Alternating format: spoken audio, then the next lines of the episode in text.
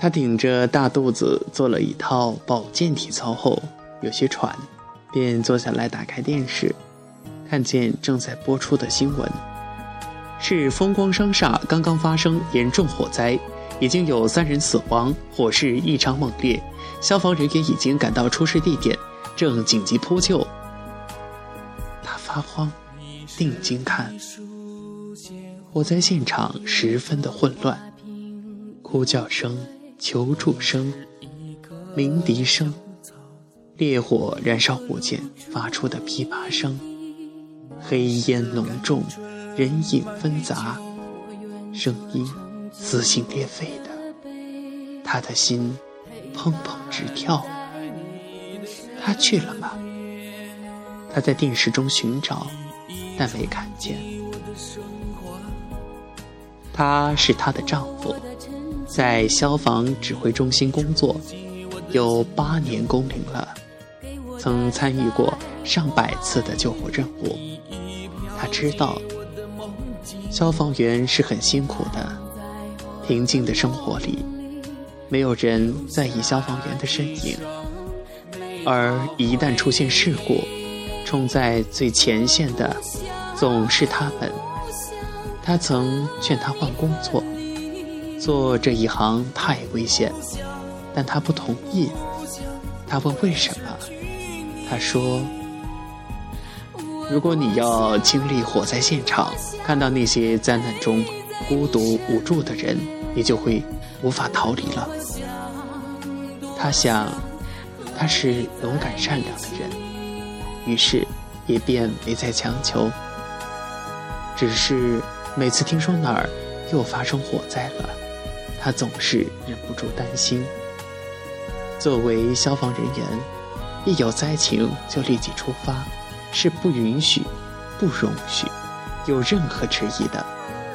而有灾难就有牺牲，他怎能不提心吊胆？自从她怀孕后，他回家的次数显然多了，给她做美味的食物。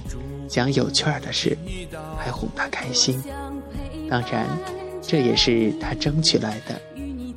他说：“嗯，人家都怀孕了，你还忙于工作，也不回来陪陪人家。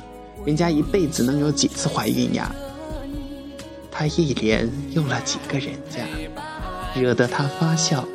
他转身要出门说：“那我去陪人家了。”他说。讨厌，人家就是我嘛，有我这个人，你才有家呀。他听后开心的笑。风光商厦的火灾正在紧急抢救，紧急的扑救。电视中不时穿插一些最新的消息，报道火灾救援的情况。由于灾情重大，市领导。也赶到了现场指挥抢救工作。他无心做其他的事儿，把电视一直开着，想得到关于他的信息。其实他们是经人介绍认识的。他原来是做广告的，在业界小有名气。大学期间，他曾有过一份爱情，但结局令他伤心彻骨，也把爱情看淡了。后来朋友介绍他们认识，说做消防的人老实实在，绝对不会玩虚的。他也没多想，见了面，两个人竟然也能谈得来。后来一切也很顺利。总的来说，尽管他不够浪漫，但是能够让人安心。三个小时就这样过去了，我在扑救已接近尾声。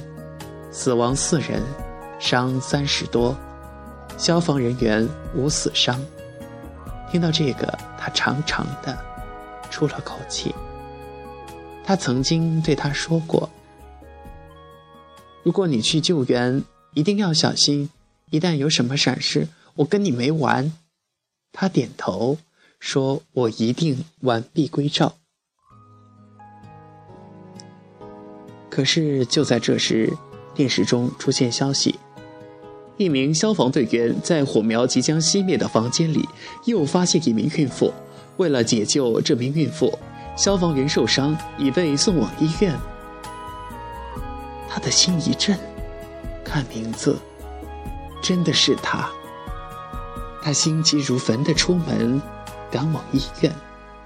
他既担心又恼怒，担心是因为不知道他受伤轻重，恼怒是他终究还是没有听从他的叮嘱，还是受了伤。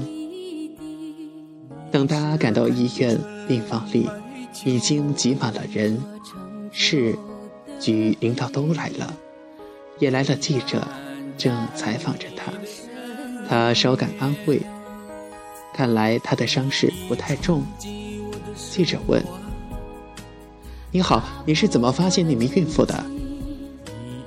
觉，他简单的说出两个字。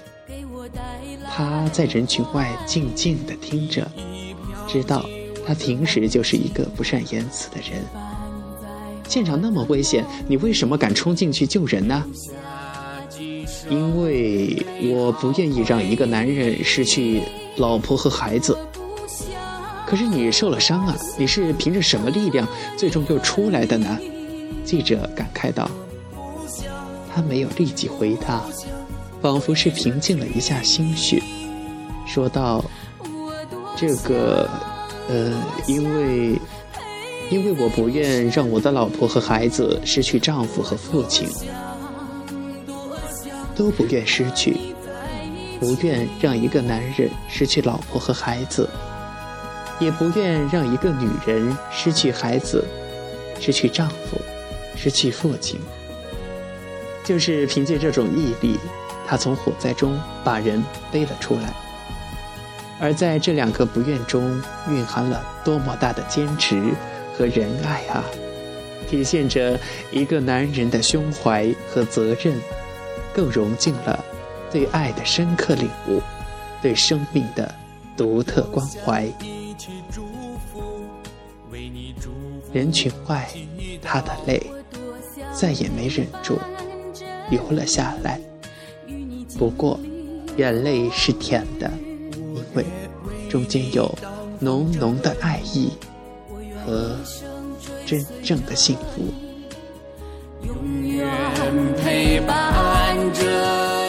好了，亲爱的听友们，本期故事分享就到这里，我是主播小熊，希望大家过得幸福愉快，咱们下期节目不见不散，拜拜。想。